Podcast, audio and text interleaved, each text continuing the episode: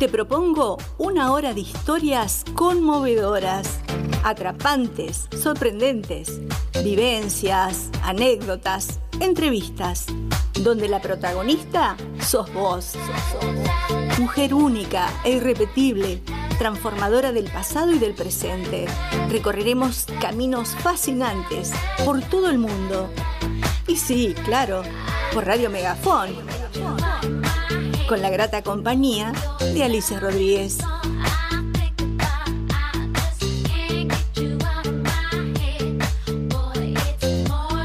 Hola gente hermosa, ¿cómo están? Buenas tardes.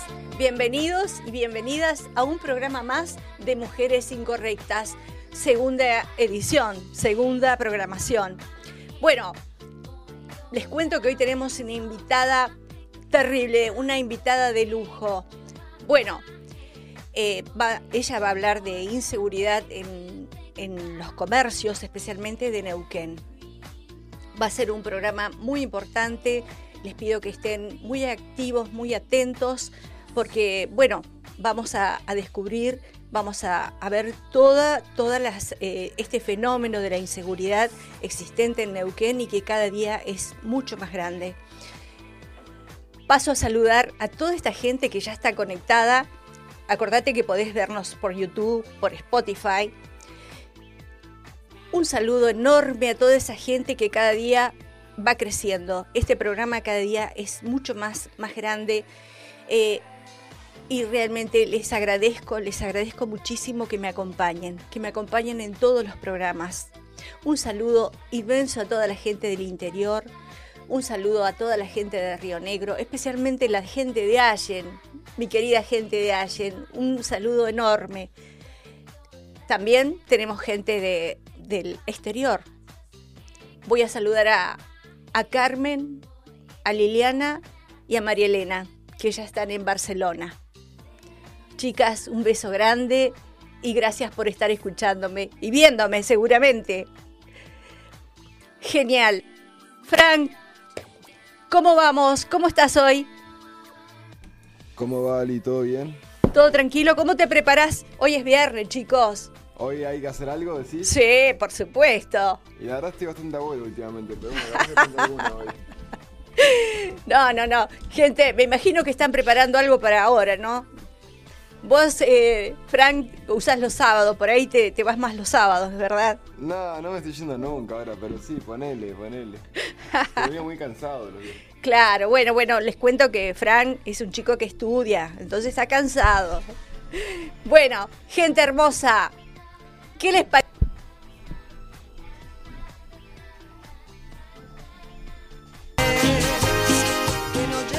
Regresamos. Les comenté que íbamos a tener una invitada. ¿La pueden observar?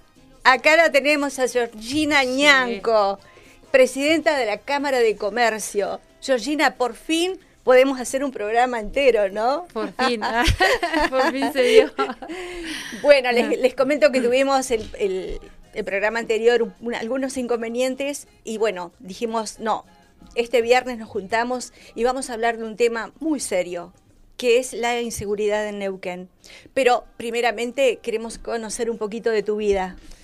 Bueno, em, gracias igual por invitarme, gracias por este espacio, por poder brindarme de poder llegar acá y poder, eh, bueno, ahora contarte un poquito de mi historia. Y bueno, como yo siempre les digo al público y el programa este se dedica especialmente a la mujer y yo siempre les recalco que la mujer es protagonista. Hoy Georgina Ñanco es la protagonista. Bueno, gracias. Te escuchamos, Georgina. Gracias. Eh, bueno, mira, yo mm, soy nacida y criada acá en Neuquén. Neuquina. Neuquina. Sí, Neuquina. Bien Neuquina. Eh, me, nací, me crié acá, estudié acá, todo en Neuquén. Eh, bueno, soy, mm, somos siete hermanos, una familia numerosa. Y cuando chicos, bueno, eh, pasamos por ahí, no digo necesidades, pero éramos, eh, había poco recurso, ¿no? Para poder eh, solventarte. Sí. Así que bueno, me tocó en su momento cuando pequeña, antes se usaba mucho de, de, que los chicos ayudaban a los papás a vender y cositas. Y bueno, mi mamá era que hacía, mi mamá fue muy emprendedora siempre de vender cositas dulces. y yo ayudaba a mi mamá. Siempre acá en la zona de Neuquén. Siempre acá en Neuquén. En la ciudad. Sí, en la ciudad de Neuquén. Sí. Así que bueno, nos criamos así con mi mamá, todos juntos, eh, siempre ella haciendo emprendimiento y nosotros ayudándola.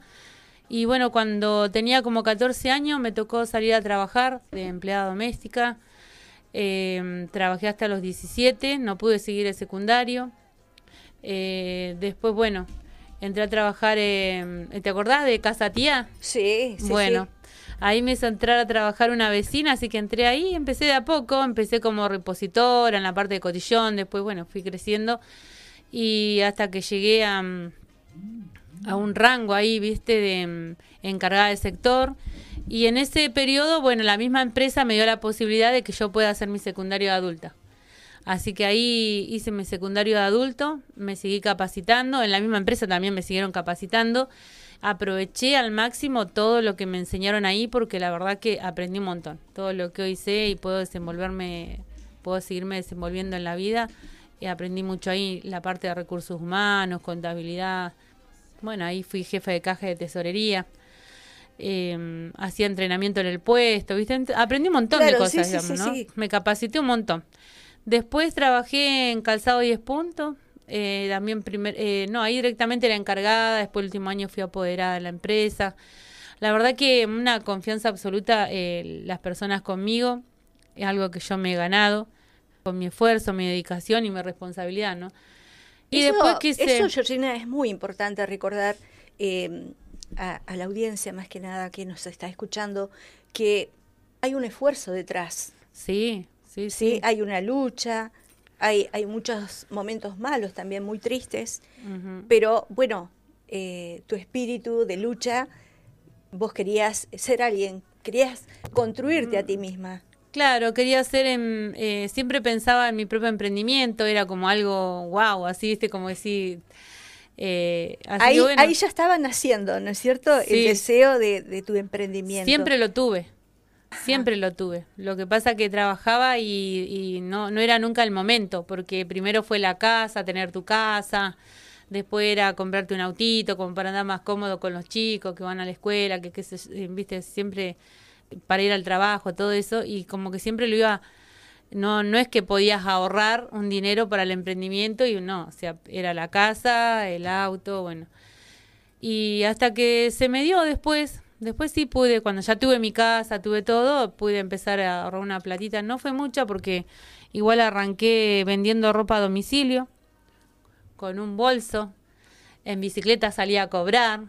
Eh, qué sé eh, eh, en el auto salía a vender y en la bicicleta salía a cobrar como para hacer eh, gastar menos nafta y todo eso, ¿no? Claro, sí. Pero la verdad es que mm, tengo muy lindos recuerdos, son lindos recuerdos, porque vos después pensáis, y ah, cómo andaba, qué, qué espíritu, qué vigor, viste, ahora. Claro.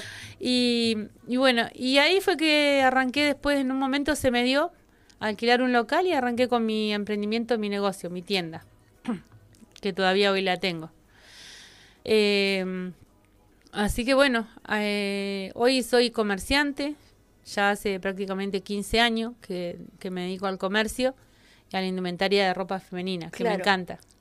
Exactamente. Atención al cliente, todo eso me, me, y escúchame, Georgina, en, en, ese camino, eh, ¿fuiste encontrando barreras? Eh, ¿Te encontraste con algunos inconvenientes? Sí, Contanos algo. Yo, por ejemplo, yo soy divorciada. Sí. Soy divorciada, eh, me, divorcié en el 2015, pero empecé un proceso de separación en el 2008, más o menos 2009. Caí en una profunda depresión, pero muy, muy, muy fea. Y, mm, y bueno, eh, por ahí cuando pensaban que ya no iba a poder salir, no, no había espíritu de, de, qué sé yo, cuando viste, cuando vos decís, no, me rindo, ya está. Sí. Pero bueno, de luego ya eh, vos escuchás también, digamos, yo soy cristiana también. entonces me empecé a refugiar en Dios empecé a refugiarme en Dios y bueno, tomaba muchos ansiolíticos, viste, ribotril, valium, todas esas cosas para que te tienen como más tranquila, digamos, no relajada, pero en realidad estás zombie todo el día. Claro. Eh, pero bueno, gracias a Dios y con la ayuda de Él, digamos, eh, pude salir adelante y, recuperarme de eso y, en el proceso, digamos, venía saliendo la depresión, me, me agarró un problema de la columna donde había quedado una pierna inmovilizada. Y igual así todo yo seguí para adelante. En ese momento ya había empezado a vender ropa a domicilio. Y aún así todo, con, con los ataques de pánico que tenía y todo eso, me acuerdo que yo tenía mis momentos y, y le puse espíritu garra, ¿viste? Para, porque trataba de, de salir de eso también, ¿no? Y ahí igual salía a vender ropa. Ponele que yo iba a tu casa, te estaba vendiendo ropa y de repente me agarraba el ataque de pánico, la desesperación. Ajá. Y te decía, no, no, me tengo que ir, me tengo que ir. Y guardaba Claro. todo y bueno, mis clientas ya me conocían también, así que me daban una mano, qué sé yo. Y bueno, hasta que bueno, gracias a Dios pude salir adelante con ese, con, viste que uno le pone ese espíritu de decir, no puedo, no, no puedo estar así. Claro, aparte tenías tus hijos. Mis hijos, claro, tenía que eh, ellos eran chicos todavía. Y bueno, pero son experiencias de vida, creo yo que le- nos toca enfrentar y siempre la mujer, eh, la mujer yo creo que es fuerte igual. Muy fuerte, Eh, muy eh. fuerte. Y viste que detrás de, de una, de una sonrisa de una mujer, cuántas cosas que podemos encontrar, ¿verdad? Sí, sí, sí. Sí, porque eh, cuando, cuando tratamos mal una persona muchas veces, no vemos lo que ha pasado esa persona, lo Mm. que ha sufrido, lo que ha padecido. O sí, o te ven capaz que hoy estás un poquito bien, mejor y no no no no, No, ven valoran. lo que viene atrás, todo lo que pasó Claro, esa persona para sí. poder llegar ahí donde hoy está Sí, sí. y que te lo ganaste con mucho esfuerzo y con digamos que uno no es que va por la vida y dice, quiero no, si- no que uno va, uno va y cuando llega a decir, ah, todo lo que hice y cómo lo hice, cómo llegué, cómo salí. Y, y no es que uno lo hace por el otro, a ver que el otro me vea cómo lo estoy haciendo, sino Sí. que vos lo haces porque porque vos pones toda la mejor Porque la- tenés una necesidad aparte. Claro, sí. Así que bueno, uno no lo hace para hacerse visto, uno lo hace porque eh, quiere uno superarse, ¿no? Uno poder estar bien y que sus hijos también vean que su mamá también es una guerrera y si el día de mañana a ellos les toca enfrentar una situación, eh, sepan que su mamá también atravesó Claro. algo peor, igual o menor, pero salió adelante, mamá salió adelante. Eh, entonces, bueno, eh, la verdad es que fue fueron son experiencias, ¿no? Y, y todas, gracias a Dios, con la ayuda de Dios salí adelante. Claro, En sí, todas. sí, sí. Cuando me agarró el tema de la, de la columna, dije, no, yo acá no me voy a quedar. Vamos a ver qué hacemos. Y arranqué y dije, voy a hacer un propósito, un propósito a Dios, sí, porque yo soy muy, Sí. soy muy creyente igual. Entonces digo, bueno, voy a empezar a trabajar con los niñitos en el barrio San Lorenzo. ¿Ubicá el barrio San Lorenzo? Sí, sí, sí. Bueno, ahí, ahí viste que un tiempo, no sé, ahora no, no he ido mucho, pero un tiempo había mucha necesidad en ese, en ese barrio. Y yo empecé a hacerle la horita feliz a los chicos ahí, que vos vas, le servís una leche, un, eh, le das algo, algo dulce. Y bueno, le lees la palabra, le contás historias de la Biblia, pero representada en imágenes, ¿viste? Se llaman clases bíblicas visualizadas. ¿Y qué ocurría ahí? Me, me interesa saber qué, qué pasa en la persona cuando decís, me voy a dedicar a ellos que lo necesitan. ¿Qué es lo que pasa?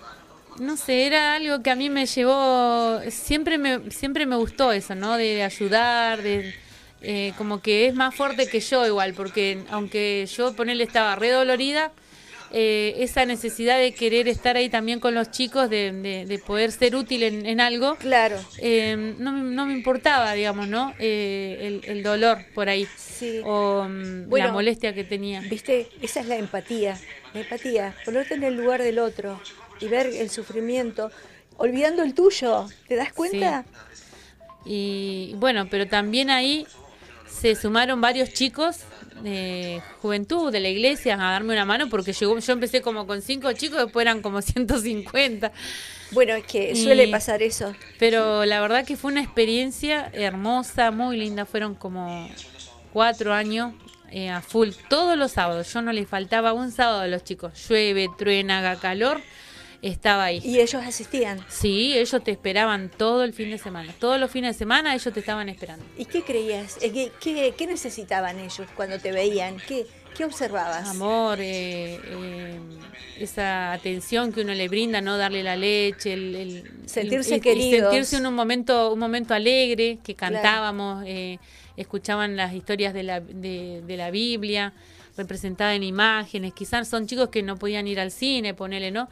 De repente nosotros llegábamos con, con una, un paño y le, contábamos la historia toda figurada, eh, eh, toda en figuritas, o títeres, clase de títeres. No, fue muy lindo. La verdad que cuando quise darme cuenta, eh, ya no tenía más nada, no me dolía nada más de la columna. Yo tengo un disco deshidratado en la columna.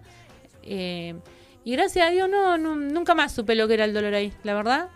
No, se me fue estando ocupada, estando haciendo esa actividad. Yo creo que también fue un milagro de parte de Dios que, que hizo que yo también me pueda sentir bien, una gratificación también a mi trabajo.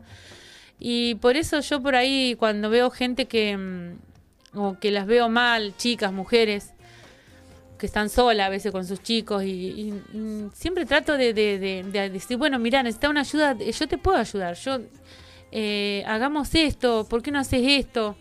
Eh, que se superen, porque son jóvenes. Claro. Hay mucho para hacer cuando son jóvenes. Inclusive nosotros también, a nuestra edad también hay mucho para hacer, pero es como que uno ya quiere una vida más tranquila, ¿no? Claro. Estar más relajada, más tranquila. Pero... ¿Y, vos qué, qué observás en, las chicas? ¿Qué, ¿Qué, es lo que le impide eh, seguir creciendo o buscar alternativas o buscar un camino? ¿Qué, qué es lo que pasa? Porque muchas veces nos preguntamos, ¿qué, ¿qué es lo que pasa? Que se quedan detenidas, estancadas. No sé, yo creo que mm, hoy, a pesar de que hay que está difícil eh, el tema de la vida hoy en día, eh, por el tema de la economía, todas esas cosas, eh, aún así todo tienen más fácil la vida. Nosotros no fue tan fácil. Yo no había ayuda de parte del gobierno, nada, nada antes, y los padres te criaban, te criaban ellos con su propio esfuerzo, su propio trabajo. Eh, ellos te daban, te trataban de dar lo mejor, pero todo lo que era producido por ellos, generado por ellos. Claro. Hoy se les da todo y hay una parte, una gran parte de la juventud que no tiene ese entusiasmo porque se lo han quitado, no sé. Es algo que se lo ha llevado a un mal acostumbramiento también. Eh, se les da todo y no, no tienen ganas de superarse. Claro, es como que no tienen motivación. No tienen motivación. No tienen motivación hay una parte, ¿no? Otra parte de chicos que vos ves, yo miro mis hijos, son todos los dos son emprendedores, eh, eh, esforzados, cada día se esfuerzan más, más, más. Y, con esa vista de que voy a hacer esto, voy a hacer lo otro, voy a tener mi propio departamento, voy a esto, mi auto, lo, no sé, o sea, tiene aspiraciones de juventud. Se proyectan. Se proyectan. Y el más chico es joven y tiene 23 años y tiene varios proyectos. Yo lo miro, viste, y, y se va organizando. Y bueno, eso es bueno y pero no se ven todos los chicos eso. Bueno, gran parte, gran parte te digo que es lo que ha observado, lo que han visto de vos. Sí, yo creo que sí. Eh, a mí también me quedó algo, tengo algo pendiente, pero no sé si lo voy a poder lograr. Siempre me gustó. Pero después lo hablamos. Dale. Dale, Gente hermosa, ¿vieron? Hermosa la, la historia de, de Georgina. Les propongo, vayan a, tomarse una tacita de té, un mate, un café rico con algo dulce y volvemos. Y volvemos con esta mujer emprendedora, fuerte, magnífica, que se construye día a día. Y continuamos, Georgina, contanos algo, contanos alguna anécdota, seguramente conoces mucha gente, mucha gente que ha, salido de la la pobreza, que ha salido de, un momento amargo en su vida? Eh, mira, bueno, en mi negocio me ha tocado conocer chicas. Eh, una, en la que, que ella dice soy su mamá de corazón. Eh, Melanie. Melanie es una chica que eh, sus papás cuando se separaron quedó ella quedó ella sola, viste, con su hermana o sea, la mamá iba, venía, qué sé yo, pero bueno, no se hacía mucho cargo. Pero ella se hizo cargo desde muy adolescente de su hermana más chica. Entonces, cuando ella sale del secundario, eh, el padre viene y me habla, ¿viste? Me dice, mira, tengo a, mi hija, dice que es muy callada, muy tímida y me da miedo que salga así a trabajar porque la verdad que no, no, no sé, tengo miedo que me la maltraten, no tiene un referente de mamá que le diga, bueno, vino la chica, ¿no? Yo, bueno, la mano. No hablaba nada Melanie, era re tranquila, qué sé yo. Y, bueno, empezamos a trabajar, eh, empezamos a las dos, ella iba a mediodía, y eran como cuatro meses y no se soltaba, ¿viste? No, no, no, no, se, no, no hablaba nada, era muy bonito todo, pero... Claro. Entonces digo, Melanie, digo, mira, si no hablas, eh, y no, yo no puedo ver si realmente lo que yo te estoy enseñando eh, te está llegando a vos y lo estás aprendiendo. Si, si no, no vamos a poder seguir. Me dice, pero no, no, yo digo, vamos a arrancar. Y tenía muy, era muy tímida, tenía mucho miedo, porque claro, eh, hay que ver cómo venía ella también de, desde su casa, ¿viste? Claro por ahí a veces son muy autoritarios, ejercen demasiada presión sobre los chicos y bueno, y, se, y se crían así con un miedo, ¿no? Que no tienen miedo a, mover esto porque lo puede hacer mal, eh, como que, bueno, y arrancó Melanie. Ah, de repente se soltó y arrancó y no sabe. Y yo un día le digo, ¿qué vas a estudiar? No, porque no tengo, mirá, le digo, en el Colegio San Martín ahí dan, hay cursos terciarios, ¿viste? Fue y se anotó para hacer eh, eh, algo de técnico contable, algo relacionado con administración de empresas, bueno. Tres años estuvo estudiando ahí. Se recibió y entró a trabajar en una empresa petrolera de secretaria. Y era tan, yo siempre digo que cuando uno llega a un lugar, le digo, depende de uno si uno crece o no. Si va a estar todo el tiempo sentada en la silla o va a estar todo el tiempo barriendo o lo que sea, ¿no? Y uno siempre tiene que hacerlo mejor. Hago esto mejor, después mucho mejor. Y dale, dale. Entonces, bueno, y ella siempre dice, yo me acordaba, dice, y de repente dice, mm, un hombre me estaba observando, dice, un señor me estaba, y cuando eh, me viene y me busca para llevarme a su empresa, que me había observado, que me veía que era muy eficiente, responsable, y se fue a trabajar a otra empresa. Resulta que ahora es, eh, jefa, ¿viste? De, no sé, está a cargo de un grupo de... Ella está a cargo de un grupo de hombres ahí en la petrolera. Ajá. De una... ¿Cómo sería? Eh, eh, sería encargada. Entonces ella le arma el diagrama de horarios, todo, y sale, ella se va, anda en los pozos ahí eh, eh, controlando, qué sé yo, bueno. Y ahora vos la veo a Melanie redes envuelta, anda, la empresa le dio una camioneta, me fue a ver un día, yo la veo que para una camioneta enfrente, digo, ¿quién es esa petiza? ¿Quién era? era Melanie. Y no, vos la ves, ahora está recontra redes envueltas, se remaneja ella y no, se independizó totalmente. Y yo la veo hoy, digo, es increíble ver, verla, cómo creció tanto, tan jovencita, 28 años tiene ahora, y ya está a cargo de un, de, de, una, de, un grupo de gente y son todos hombres, ella y ella la que eh, maneja todo, ¿eh? Claro, sí, sí, por supuesto. Y pensaba, seguramente alguien estará diciendo, bueno, pero es que estudiar no es fácil, ¿no? Estudiar no es fácil. No, no es fácil. Pero no siempre es a base del estudio, muchas veces con pequeños emprendimientos, como decías vos, vendiendo ropa, vendiendo algo, preparando una comida, eh, te podés este, defender en la vida. Sí, sí. Nosotros somos todos emprendedores en mi familia. Claro. Todos, la mayoría. Eh, mi hermana, tengo una de mis hermanas que ella tiene una fábrica de pasta, ¿viste? Sí. Y también arrancó en una, arrancaron en el dormitorio de la hija, con poquitas cosas, y hoy vos la ves, tiene una tremenda fábrica de pasta. Ah, y, con eso se sustenta ella con su hija, tiene su emprendimiento, sus empleados. Y vos la ves y hecho una empresaria hasta ahora. Y... Claro, es que tienen que perder ese miedo porque el tiempo te va a dar el crecimiento. Claro, sí, sí. No lo, no lo vas a lograr de un día para el otro. Esto te lleva tiempo y, y, esfuerzo, trabajo, horas sin dormir. Sí, sí, sí. Nada, nada cae de arriba. No. Todo se logra con mucho esfuerzo, con dedicación, como decías, tiempo. Y bueno, eh, pero sí he, vivido muchas experiencias durante mi vida y bueno, pero mm, creo que las mujeres siempre tenemos, tenemos mucha garra, tenemos mucho... No es tan fácil voltearnos a nosotras. No, no, para nada. No, así que bueno, a mí lo que me hubiera encantado es poder estudiar abogacía. Bueno, pero todavía, todavía tenés tiempo. Sí. Sos una mujer joven, emprendedora, ¿Vos decís eh, que sí? A mí me encantaría, pero hay que ver la parte eh, monetaria, qué sé yo, también yo, viste que trabajo horario cortado, por ahí no puedo ir a cursar todos los días, pero eh, tendría que estar en un lugar privado y tengo que tener para... Yo he averiguado ya, he estado hace como tres años que vengo ahí averiguando y, y antes de la pandemia me agarró la pandemia después y ya no, me no arranqué, después no iba a tener la plata para pagar la cuota por mes, bueno, pero eso sí me encantaría. Pero bueno, Bueno, vamos pero a ver. si ya está el deseo, supongo que lo vas a cumplir en algún momento. Vamos a ver. Te, te- te dejo descansar un- unos minutos. Frank, vamos con un poquito de música, dale. y poco a poco olvidar. Y vamos caminando sobre, sobre esta vida tan, tan este, impactante, tan novedosa de, de Georgina. Georgina, ¿y cómo hiciste para llegar a presidenta de, comercio, de la Cámara de Comercio? ¿Cómo, ¿Cómo se hace para llegar hasta ahí?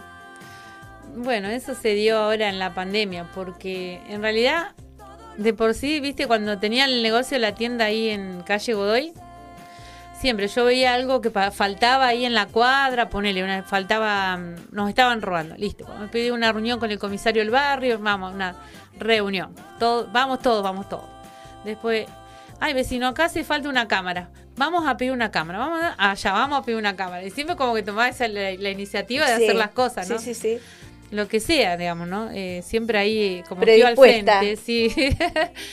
Entonces, cuando arrancó la pandemia, yo dije, ay, sas, nos van a cerrar, ahora qué hacemos, porque ¿con qué voy a pagar el alquiler? ¿Con qué? Y enseguida pedí permiso al, pre- al, al comisario del barrio, que está en el grupo de WhatsApp, si me dejaba mandar un mensajito en el grupo para citar a los comerciantes a juntarnos para hablar. Sí, me dice Georgina, no hay problema. Bueno, Así que ahí nos, eh, nos juntamos y ahí arrancamos, porque primero éramos autoconvocados.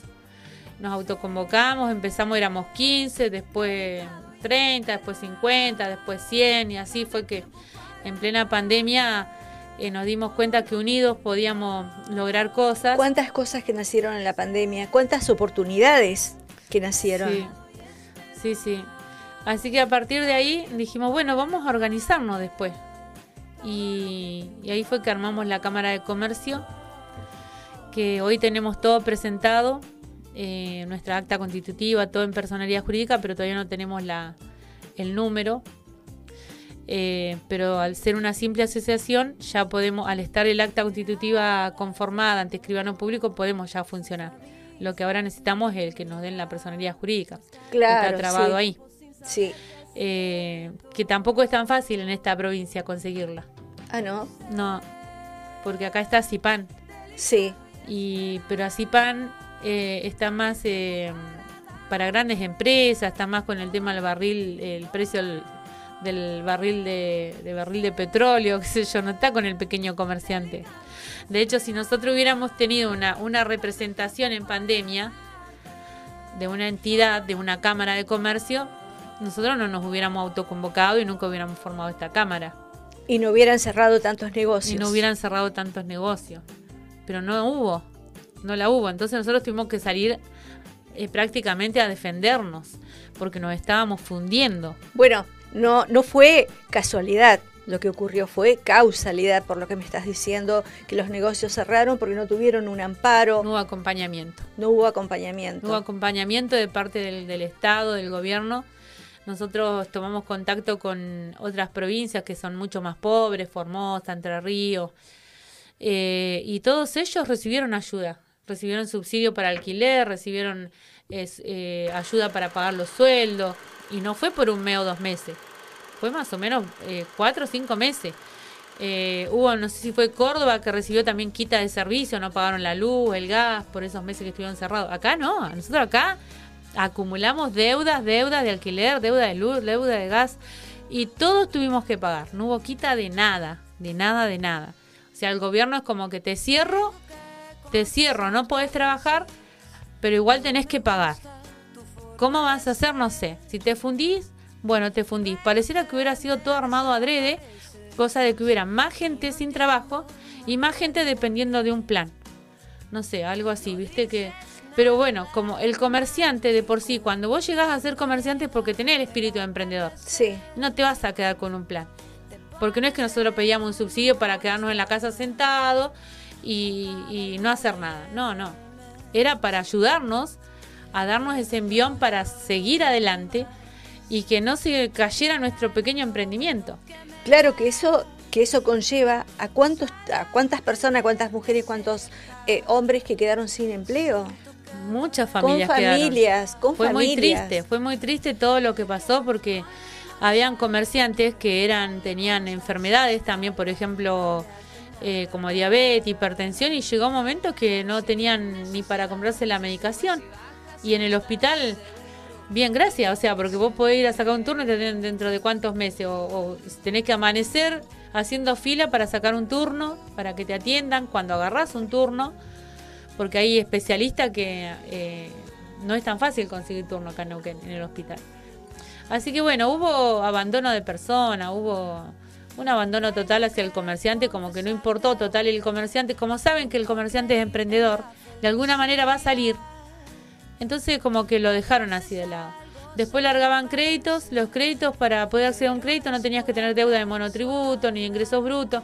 ¿Y qué? Si todos teníamos deuda. Todos, todos habíamos acumulado deuda, ya sea de banco algunos, otros de proveedores, otros de, de monotributo, de ingreso bruto. O sea, no fue tan fácil. Y accedían algunos también. Eh, era para determinadas personas también los créditos. Bueno, Para el amigo de... Bueno, viste, eh, muchas veces creen que las personas no observan todo, todo Ah, este sí. circuito que se arma, pero sí, vos me lo estás diciendo, Sí, sí. todo lo que, lo que observaste, lo que ocurrió en pandemia. Claro, nosotros eh, en un principio cuando tuvimos una reunión con los ministros, me acuerdo, en principio pedíamos reunión con el gobernador, nunca nos recibió igual. Eh, tuvimos una reunión con los ministros y dice, bueno, ¿cuántos son? En ese momento ponele que éramos como 60 anotados, ¿no? Bueno, dice, eh, pasen ese listado, esos 60 les vamos a ayudar con subsidios para alquilar. Entonces yo digo, dijimos todos los que estábamos ahí, no, pero esto tiene que ser colectivo porque somos muchos, éramos como 7.000 comercios. La ayuda tiene que ser para todos porque no, no todos están acá, no todos están enterados que nos estamos autoconvocando. Entonces tenía que ser para todos. Igual eh, habían ofrecido una ayuda de una bolsa de alimento que nunca llegó, igual, una risa. Eh, pero bueno, eh, eso nos tocó enfrentar, pelearla en pandemia fue una, una, una lucha muy dura de tener que ir a casa de gobierno constantemente. Eh, a mí, por ejemplo, me, un día me llegó una notificación, dos veces me notificaron en mi casa de que mm, eran, me iniciaron dos causas por el tema de que, por instigación a romper la cuarentena. Y en realidad no era que nosotros instigamos ni tampoco íbamos a ir todos a amontonarnos para, para hacer que el virus se viralizara, sino que lo que era íbamos a ir a casa de gobierno a entregar el pedido de audiencia para que no, en algún momento nos recibiera el gobernador, pero nunca se dio eso. Eh, bueno, mientras que nosotros estábamos cerrados, las grandes superficies vendían lo mismo que no me dejaban vender a mí. Lo que era indumentaria, bazar, librería, juguetería, librería, todos esos pequeños comercios estaban cerrados y las grandes superficies seguían vendiendo lo mismo que a mí no me dejaban vender. Claro, los grandes supermercados, ¿te referís? Sí. Sí, Sí, sí. sí, sí. Eh, entonces, bueno, fue todo como muy... No, no hubo... No hubo equidad. No hubo equidad. No hubo equidad, porque No. si para los grandes comercios eh, se podía vender ciertos elementos, ¿por qué ustedes no? Claro, ellos después arrancaron con el tema de la modalidad DNI. Después nos dijeron que la modalidad DNI no era para las grandes, no era para los pequeños, era para las grandes superficies, pero después vos, eh, si vos no sé si te acordás, todos los comercios pequeños tenían que tener eh, pegado en el vidrio eh, qué día compraban, eh, determina- eh, por ejemplo, 1, 3, 5 y 7 Sí, lo recuerdo. eh, tales días. Los, los pares, eh, números pares de DNI, tales días. Y después salieron con que no, que no era para nosotros, que era para los grandes. O sea, y nos tuvieron prácticamente cerrado casi ocho meses. Fue tremendo, la verdad que no, ojalá nunca más se vuelva a vivir algo así. Bueno, queda, queda la experiencia y bueno, que no se vuelva a repetir, por supuesto. Mm, Claro, no, no. Y bueno, eh, hay que involucrarse. No, no me queda otra respuesta que hay que involucrarse en, en estas problemáticas, en este sistema a veces perverso, Sí, ¿sí? Y levantar la voz, donde ganan unos pocos y, claro. y otros no. En unos segundos regresamos, audiencia. Y seguimos acá con Georgina Ñanco, que nos este, está relatando un poco de su vida. Cuando terminó eh, la pandemia, ¿qué pasó? Eh, O mientras la- tanto. termina la pandemia, empezamos a, a- a reacomodarnos todos, ahí empezamos a ver quiénes se habían ido, o empezamos a... Estábamos ahí como resistiendo, te- intentando acomodarnos y cuando yo me fui del lugar donde tuve mi negocio, eh, el 30 de, de junio del 2021, eh, nos- eh, cinco negocios cerraron. Yo me trasladé, los otros eh, cerraron. Sí, eh, eh, realmente era impresionante Y- cuando vos eh, circulabas por la ciudad y veías negocios cerrados, negocios Sí. cerrados. Era realmente te daba mucha pena. Sí, sí. Eh, ahí había un chico que había puesto una barbería, me acuerdo que había traído mm, sillones, eran importados, todo con la última tecnología. Hermoso el local que había armado y tuvo que levantarlo. Eh, y así, bueno, en ese momento nos fuimos, se fue una carnicería, la barbería, de, creo que éramos como tres tiendas, eh, una casa de alimento mm, de alimento para animales. Eh, bueno, fueron como cinco o seis que dejamos la cuadra en ese momento, a mitad de año. Y después, bueno, a empezar a remarla todos y a tratar de ayudarnos entre todos, a, a pelear por el tema del de pedir también un, un plan de pago para pagar la deuda de luz, que eso también era otro peso grande que teníamos. Y en medio de todo eso que veníamos resurgiendo empieza la, la ola de la inseguridad. Eh, yo no sé por qué tan, tan fuerte, ¿no? Que, y que se está viviendo todavía Sí, sí, y sí. cada día es peor. Eh, cada día es peor. Y vos hablás con la policía, bueno, ellos dicen que hacen todo lo que más pueden, pero que le faltan, eh, le faltan recursos, falta recursos humanos, falta recursos, falta eh, todo lo que es eh, eh, móviles. El otro día le robaron el auto a un comerciante y de su casa a las 5 cinco o 6 de la mañana estaban adentro durmiendo y cuando se levantan le habían, habían andado dentro de la casa y le llevaron la llave del auto, se llevaron el auto, documentación, plata. Después apareció el auto y ahí comentaba la, la policía diciendo, no, tenemos un solo móvil para recorrer todo el barrio. Bueno, eh, según la información, hay un proyecto de- eh, a partir de 2020 de un plan de, de seguridad que eh, la relación era eh, comerciante, referente comerciante y un- referente de, de una unidad policial. Entonces se juntaban y charlaban con respecto al plan de, de inseguridad que ocurría. Además tenían un WhatsApp abierto Sí, pero eh, hicieron énfasis en que faltaba, eh, que querían optimizar el recurso humano y mm, material. Entonces mi pregunta es, ¿qué es lo que está fallando? ¿Es eso el recurso humano y el material? Mm, Yo creo que, bueno, en principio falta recurso humano, hay que reforzarlo más. Eh, falta recurso, eh, eh, por ejemplo, móviles y, y todo lo que la policía necesita. Falta, falta, ah, falta inversión en todo lo que es el tema de la seguridad, así como falta en educación, en salud, bueno, Claro, falta en seguridad. sí. Falta inversión, no hay plan de acción contra la inseguridad. Si voy a preguntar, ¿cuál es el plan de acción para combatir toda la inseguridad? Todos los asaltos que, está, que, que están habiendo, todo. Faltan circuitos de cámara. Eh, Neuquén ha crecido un montón, debería ser todo como más práctico, Bueno, ¿no? habían prometido no sé cuántas cámaras, 200, eh, no sé, algo así de cámaras para solamente la ciudad. Eh, todavía no las vi. No. Hay en algunos lugares puntos estratégicos, pero debería haber, por ejemplo, vos tenés toda la calzona del centro, eh, toda la Alcorta, toda la Sarmiento. eh, hay lugares que son estratégicos, o toda la calle Godoy, toda la, calle Novela, Lago Viedma, que se va para allá también, hay otro nuevo centro para el oeste. Eh, hay, bueno, hablamos de acá, pero en realidad hay muchos lugares, ¿no? De- de parque industrial, también tenés una calle ahí que es toda comercial. Eh, acá nomás en el barrio Limay, eh, barrio Villa María, tenés toda la Josefaba, la calle Gatica, la avenida Las Cuagas, o sea, Sí, la problemática de inseguridad es en todo, es en los barrios. sí, la, la Eh, están padeciendo todas, hasta si las vos eh, familias. lees los medios este, escritos, los medios de, publicidad, de comunicación, todos tienen problemas de inseguridad. Sí, y ahora, mira, ya no es que te roben, te asaltan de quitar el celular, te roban, te roban el auto, no, no, no hay... te- Cualquier cosa te puede pasar. Las ruedas. Sí, ahora estaba cubiertas. viendo en uno de los grupos de WhatsApp de los comerciantes, se robaron una camioneta acá en Intendente Carro y La Pampa. Hoy. Ahora, hoy, ahora a la tarde.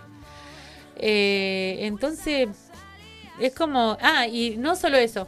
Por ejemplo, pasó con este... eh, el, del auto este que se perdió el sábado, el domingo a la mañana, fue, que era el día de las elecciones, le entran a robar al muchacho este, bueno, eh, al día lunes la policía eh, toma mm, a presa a un chico que estaba cometiendo un delito en un, en un lugar, en un taller, y a ese chico le encuentran las llaves del auto y la documentación del hombre, del comerciante, y le dicen, pero lo vamos a tener que largar. Y el auto, no, no sabemos dónde está, porque no lo podemos interrogar. Si el fiscal no lo dice, no, no podemos interrogarlo. Entonces, ¿cómo? O sea, Claro. eh, lo iban a alargar sin interrogarlo. O sea, hay cosas que... Sí, Pero eh, como dice la policía, es, es más arriba. Entonces hay que ver muchas cosas, porque no puede ser que si apresás a un delincuente y tiene parte de lo que se robó, ¿cómo no se lo va a poder interrogar para saber dónde está, dónde estaba el auto? Claro, eh, sí, es eh, la, la justicia la que nos está Claro, actuando. eh, sí, sí, la- no sé, las leyes, algo, no sé qué es lo que los fiscales, no sé, hay que ver eso porque no puede ser que un fiscal diga que no se lo puede interrogar. Entonces ahí automáticamente dijimos, ¿quién es el fiscal? Vamos a fiscalía a hablar. ¿Cómo no se lo va a poder interrogar al, al- al ladrón? Sí. Tienen más derecho que nosotros. ¿Y pudieron llegar a fiscalía? Llegamos, pero entre todo eso ya eh, había aparecido el auto. Y ahí la policía nos dijo, pasa que tenemos un solo móvil para recorrer todo acá.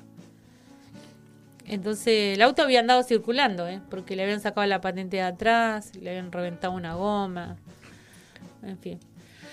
Pero bueno, eh, yo creo que hay, eh, acá con el tema de la seguridad hay que actuar pronto porque eh, es tremendo como, como está se está robando en todos lados. La- los comercios estamos totalmente, ya no sabemos qué vamos a poner. Tenemos reja, atendemos por una ventanita, eh, tenemos cámara, tenemos alarma, seguro, pero no está lo otro, la prevención. Bueno, eh, esperemos que cambie este lineamiento político que tenemos, Ojalá. sí, y que, que presten atención y que, bueno, y que pongan en acción los medios de prevención. Porque una vez que está logrado, o sea que ya te robaron, muy difícil rescatar, rescatar eh, tus bienes. Pero no es solamente rescatar tus bienes, sino el mo- si te tocó vivir un mal momento, no lo, no lo olvidas tan fácil, ¿eh? Claro, sí, O sea, lógicamente. Te genera, eh, claro, a veces te genera un trauma, a veces te queda... eh, no, no es tan fácil olvidarse de un asalto. A mí me han asaltado también dos veces y no, no es tan fácil. Son momentos que se viven y son horribles. ¿Entendés? Entonces, eh, quien lo ha vivido sabe que es horrible. Y no es solamente el hecho de que se lleven el celular, sino el, el- lo- el momento que vos vivís ahí, en el, en el momento que se está sucediendo el hecho. Claro, sí, y sí, sí, quedás con un miedo, y ya no, no, no vivís tranquila, No, ya no. no. es lo mismo. No, no. No cuesta mucho. Cuesta mucho superarlo después. Sí. Y, y ahora, eh, ¿cómo está tu negocio? Y ahí va. Eh, yo me llevé la tienda, eh, tenía dos garages, uno estaba desocupado, así que ese garage lo, reacondicioné y me armé un local de, ventas con vidrieras. En su momento mi local, que tenía eh, en calle Godoy, tenía siete maniquí. Ahora tengo una vidriera donde solamente tengo tres maniquí, dos probadores. Y no, me armé el local ahí, trabajo mucho las redes sociales. Eh, y bueno, tengo que estar constantemente trabajando con las redes sociales, publicando en Instagram, en Facebook. ¿Cómo se llama tu negocio? Georgina Modas. Georgina Moda.